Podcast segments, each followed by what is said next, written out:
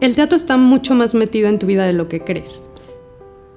Para poder empezar a explorarlo, vamos a hacer un ejercicio de reflexión y necesito que para eso busques un espacio y un tiempo en que puedas estar en solitario y tranquilo. Búscalo, ponle pausa hasta que lo encuentres y después seguimos.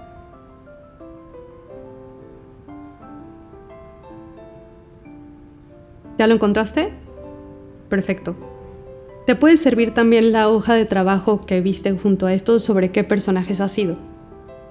Si la tienes a la mano, maravilloso, si no puedes usar otra hoja o puedes poner pausa de nuevo e imprimirla.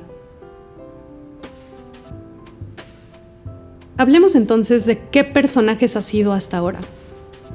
Quizás si te llamas Susana o Marcos, me responderías que siempre has sido Susana o Marcos, pero ese fue un nombre que te asignaron y muy probablemente no te has dado cuenta de cuántas versiones de ese nombre le has ofrecido a los demás.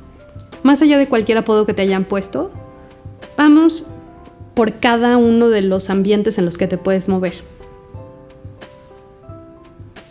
El personaje que le ofreces a los demás tiene que ver con la función que cumples con ellos. También puedes pensar en cómo hablas, cómo te vistes, cómo te sientas o te paras, cómo te relacionas con ellos.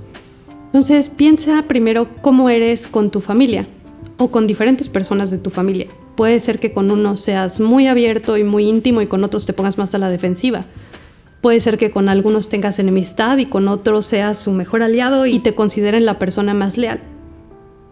También si has tenido pareja o diferentes parejas, te has construido de manera diferente. Y hay esta maravilla también cuando vas de viaje a algún lugar o estás en un espacio en el que nadie te conoce, de construirte desde un espacio en el que nadie va a dar nada por sentado de ti.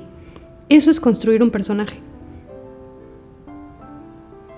Piensa en tus diferentes grupos de amigos. Muy probablemente sacan diferentes lados de ti. Algunos pueden sacar un lado más chusco, otros un lado más reflexivo, otros un lado más intelectual o mucho más provocador. Descubre cuál es tu función en cada uno y también pregúntate qué tanto te funciona. ¿Qué tanto te gusta eso que estás provocando en los diferentes grupos? No hay una sola manera recomendada de ser, pero sí vale la pena tomarte este momento para preguntarte cuáles de los personajes que has construido funcionan mejor. Porque aunque quizás no lo hayas pensado hasta ahora, eso que te funciona muy bien con uno de tus familiares más cercanos o con uno de tus amigos desde la infancia o con alguien que acabas de conocer, lo puedes analizar y llevártelo a otra área en que funcione. Puedes tratar a una persona que te intimida en el trabajo con el mismo tono que estás acostumbrado a usar con alguien que te es muy cercano y que no te intimida para nada. Es una cuestión de analizar en qué tono hablas, a qué velocidad, qué gestos usas e imitarte a ti mismo. Así puedes llevar a un personaje de un mundo a otro mundo, de un escenario a otro escenario, y lograr tus objetivos más fácilmente. Date tiempo para explorar este teatro de tu vida, seguramente va a seguir evolucionando y también vas a empezar a darte cuenta de cómo construyen los demás sus personajes.